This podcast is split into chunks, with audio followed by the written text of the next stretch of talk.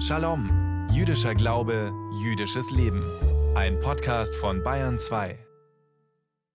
In unserem Kalender haben wir heute den 28. Tischri 5784. Das heißt, am letzten Sonntag sind mit dem Fest der Torah Freude mit Simchat Torah unsere hohen Feiertage zu Ende gegangen. Ich bin Michael Strassmann und sage Shalom Uvracha zu unserer Quadranz Jiddischkeit, zu unserer jüdischen Viertelstunde von und mit dem Landesverband der israelitischen Kultusgemeinden hier bei uns in Bayern. Wir in der jüdischen Gemeinschaft erleben eine nicht gerade einfache Zeit. Wir bangen um unsere Familien und Freunde in Israel.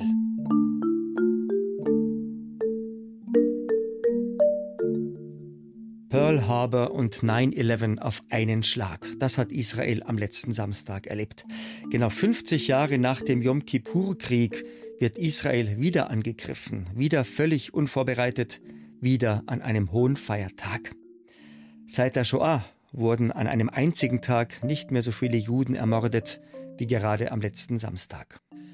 Die Ereignisse in diesen Tagen zeigen uns mal wieder ganz deutlich, so richtig sicher, sind wir nirgendwo, selbst im einzigen jüdischen Staat nicht.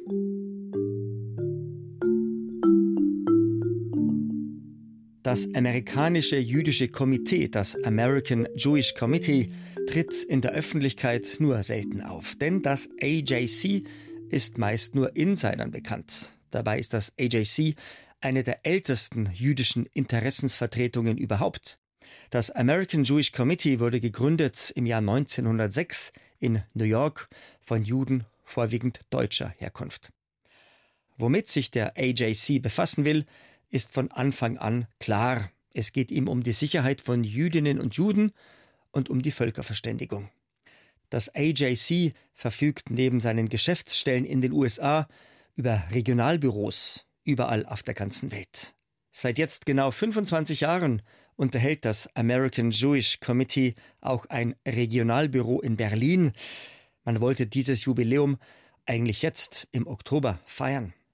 Doch zum Feiern ist dort verständlicherweise niemanden zumute. Unser Shalom-Reporter Thomas Klatt über 25 Jahre AJC in Berlin. Es hat ja schon erste Waffenlieferungen gegeben an Israel und wurde schon Munition geliefert aus den USA. Also es ist nicht so, dass nichts passiert.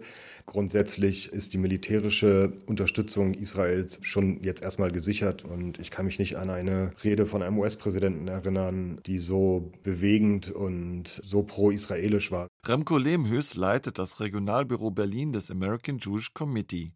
Schwerpunkte sind neben der Förderung der deutsch-israelischen Verständigung sowie der Demokratie die Stärkung der transatlantischen Beziehung.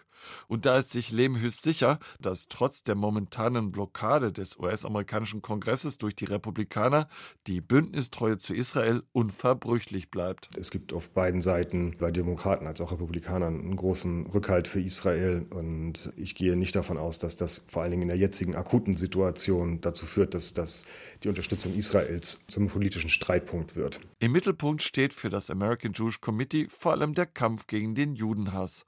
Sein Berliner Büro weist schon seit langem darauf hin, dass es nicht ohne Folgen bleibt, wenn antijüdische und anti-israelische Hetze und Propaganda ungehindert verbreitet werden darf dass erst jetzt deutsche und europäische Politiker merken, welche fatalen Folgen ihre Zahlungen an die palästinensische Autonomiebehörde haben, macht den Berliner AGC-Direktor Remco Lehmhüs beinahe fassungslos. Wir kritisieren schon seit langem diese Zahlungen an die palästinensische Autonomiebehörde und haben immer wieder darauf hingewiesen, dass diese Hilfe vor allen Dingen konditioniert werden muss. Wir sind natürlich nicht grundsätzlich gegen humanitäre Hilfe, aber es kann nicht sein, dass die Bundesregierung jedes Jahr Unmengen an Geld an die palästinensische Autonomiebehörde bezahlt, während diese weiter die Märtyrerrenten zahlt an inhaftierte oder getötete palästinensische Terroristen oder deren Familien und Angehörige, dass keinerlei Druck gemacht wird auf die palästinensische Autonomiebehörde, was eben die Frage angeht, die antisemitische Verhetzung schon von Kindern in Schulbüchern,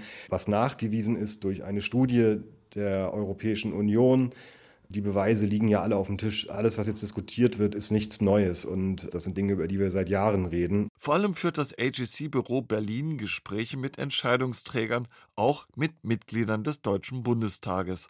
Aus den demokratischen Parteien, betont Lehmhüß. Die AfD-Fraktion bleibt beim American Jewish Committee außen vor. Nun hofft er auf eine dauerhafte parteiübergreifende Haltung aller demokratischen Parteien an der Seite Israels. Für uns ist im Moment das Wichtigste die Solidarität mit Israel, die parteiübergreifende Solidarität, so schwer das auch ist zwischen Regierung und Opposition. Aber das Thema ist zu wichtig, um es zu einem politischen Spielball zu machen. Und es ist eben auch wichtig, dass die demokratischen Parteien da zusammenstehen, um eben auch der AfD keine Möglichkeit zu geben, sich jetzt mit diesem Thema zu profilieren, weil es natürlich schon die ersten Versuche gibt, der AfD das für sich zu instrumentalisieren. Deswegen ist es an den demokratischen Parteien der AfD da gar keinen Spielraum zu lassen. Remco Lehmhüß hofft auf den demokratischen Rechtsstaat.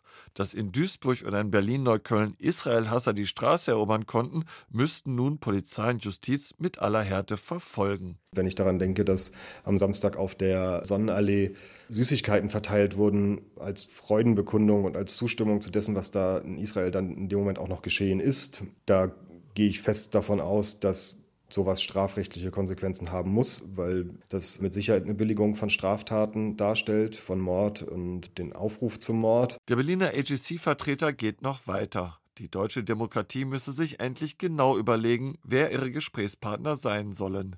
Der Zentralrat der Muslime hat eine zweifelhafte Pressemitteilung veröffentlicht. Darin werden zwar die jüngsten Angriffe der Hamas auf Zivilisten verurteilt, im zweiten Absatz aber heißt es, zutiefst verstörend ist, dass Siedler flankiert durch die israelische Armee seit zwei Jahren palästinensische Dörfer und die Al-Aqsa-Moschee angreifen, ohne dass die internationale Gemeinschaft eingreift. Für Remko Lemhüs eine unerträgliche Relativierung des jüngsten Pogroms der Hamas-Terroristen. Dieses Statement sollte jetzt dann auch dem Letzten und der Letzten klar machen, wo der ZDM steht, weil das Statement, was sie rausgegeben haben, eben genau das ist, was wir schon so lange kennen. Erst werden die Opfer betrauert und die Hamas wird aufgerufen, es einzustellen. Aber schon im nächsten Absatz geht es eigentlich wieder nur um Israel und wird schon wieder versucht, eine Erklärung zu liefern und eine Erklärung anzubieten, warum das nun alles passiert ist. Dieses Spiel muss mal aufhören, weil für das, was seit Samstag in Israel passiert, gibt es keine Entschuldigung und keine Relativierung. Seit 25 Jahren nun hat das American Jewish Committee ein Regionalbüro in Berlin. Deren Mitarbeiter finden seit einem Vierteljahrhundert klare Worte, wenn es um den Kampf gegen Hass auf alles Jüdische und Hass auf Israel geht.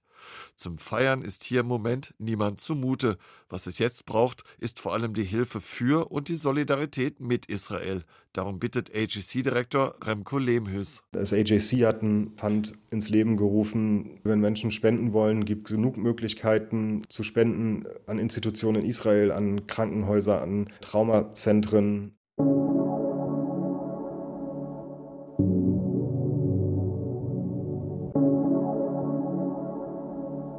Ki Zion, Torah, Udvar Adonai Mirushalayim, denn von Zion geht die Weisung aus und das Wort des Herrn von Jerusalem. Ich habe es vorhin eingangs erwähnt, am letzten Sonntag haben wir ein Ende gefeiert, das zugleich ein Anfang ist. Vergangenen Sonntag haben wir Simchat Torah gefeiert, unser Fest der Torah-Freude. Da haben wir das Ende des fünften Buches Mose durchgelesen, dann haben wir sofort die Schriftrolle der Torah sozusagen zurückgespult und nahtlos wieder ganz von vorne weitergelesen, den Anfang des ersten Buches Mose. Auf Hebräisch hört er sich so an.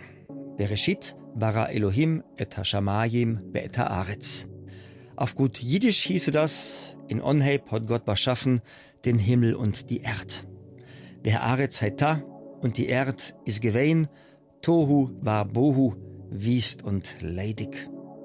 Jetzt wissen Sie, woher der Spruch Tohu war Bohu kommt. Ja, aus der Schöpfungsgeschichte im ersten Buch Mose. Tohu war Bohu, das ist hebräisch und heißt so viel wie wüst und öde. Unser Wort zum Schabbat. Das Wort hat unser Radiorebbe Rabbiner Joel Berger. Er denkt nach über den Wochenabschnitt aus der Torah, über die Parashat HaShavua mit der laufenden Nummer 1. Und der heißt so wie das ganze erste Buch Mose, das dieser Abschnitt eröffnet. Im Anfang. Bereshit. Beginnt in etwa drei Stunden der Schabbat, beginnen wir im Gottesdienst bei der Lesung aus der Torah wieder von ganz vorn. Wir lesen die ersten Verse in unserem ersten Buch Mose.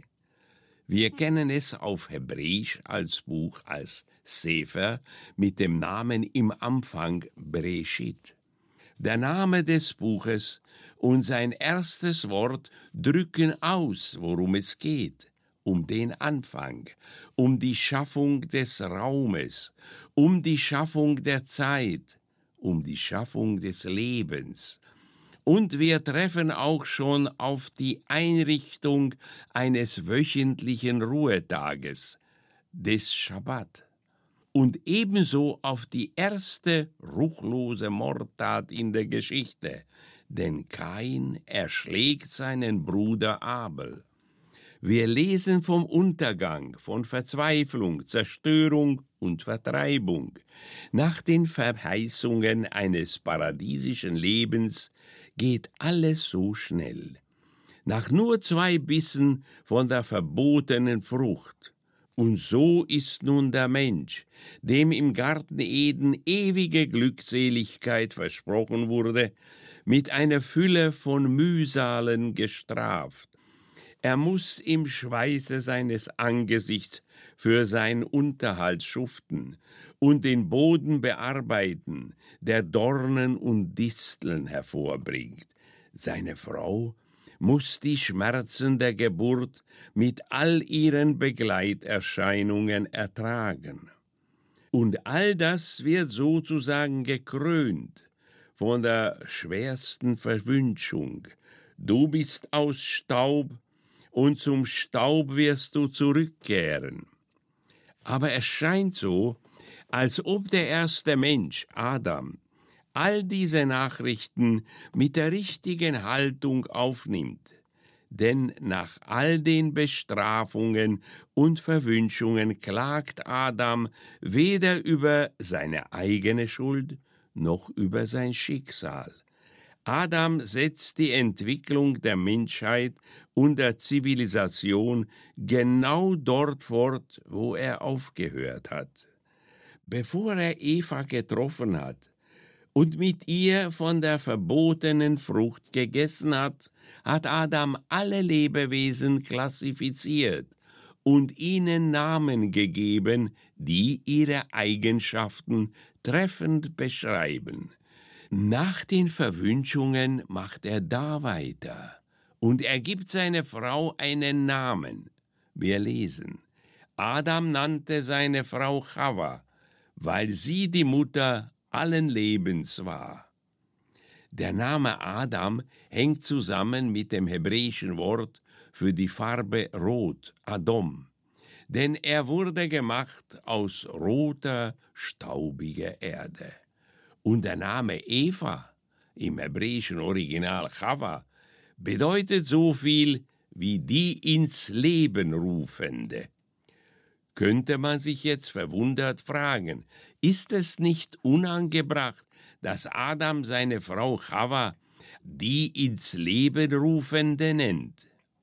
Unmittelbar nach dem Fluch des Todes welche Botschaft vermittelt uns die Tora mit dieser Gegenüberstellung von Leben und Tod? Nun, Adam hört den Fluch, der über ihn, seine Frau und die Menschheit in alle Ewigkeit verhängt wird. Aber er reagiert nicht mit Widerspruch, Ablehnung oder Verachtung. Im Gegenteil, im Wissen, dass alle Menschen sterben werden, nennt Adam seine Frau Chava, die ins Leben rufende. Will sagen, er ändert seine Betrachtungsweise und seine Haltung. In seiner Frau, der Adam einst die Schuld an seinem Untergang und der Vertreibung aus dem Paradies gegeben hat, sieht er nun den Anbeginn des Lebens. Nach jeder Niederlage gibt es immer genug Schuld, die man teilen und verteilen kann. Adam aber hebt die Scherben auf und schätzt die Schönheit dessen, was übrig geblieben ist. Adam sieht sich also nicht am Vorabend der Zerstörung. Er sieht sich vielmehr an der Schwelle des Lebens, und Adam weiß, dieses Leben sehr zu schätzen. Ich bin Ihnen jetzt noch unsere Lichtzündzeiten schuldig, diesmal nehmen, damit wir unsere beiden Schabbatkerzen heute Abend bloß nicht zu spät anzünden. Also, zur feierlichen Begrüßung unseres Ruhetages heute bei Sonnenuntergang müssen wir unsere beiden Schabbesleuchter angezündet haben. In Pilsen bis um 18.02 Uhr, in Salzburg sowie in Straubing bis um 18.06 Uhr und in Weiden sowie in Hof bis um 18.07 Uhr. Heiter geht's weiter bei unserem freitäglichen Ritt durch alle Städte in und um Bayern mit einer jüdischen Gemeinde. Regensburg sowie Amberg 1808, Bayreuth 1809, München 1810, Nürnberg, Fürth, Erlangen sowie Bamberg 1812, Augsburg 1814, Würzburg 1816, Ulm 1817, Frankfurt am Main 1820 und in Konstanz am Bodensee müssen wir unsere zwei Schabbatleuchter angezündet haben bis um 18.21 Uhr. Der Landesverband der israelitischen Kultusgemeinden in Bayern wünscht Ihnen bis zum nächsten Shalom am kommenden Freitag, am 5. Cheshwan, einen Shavua Tov, eine gute Woche. Und ich, der Straßmann Michi, wünscht Git Shabbos, Shabbat Shalom, Omevorach, Shasha. Am Yisrael Chai. Möge der Albtraum im Land Israel bald vorbei sein.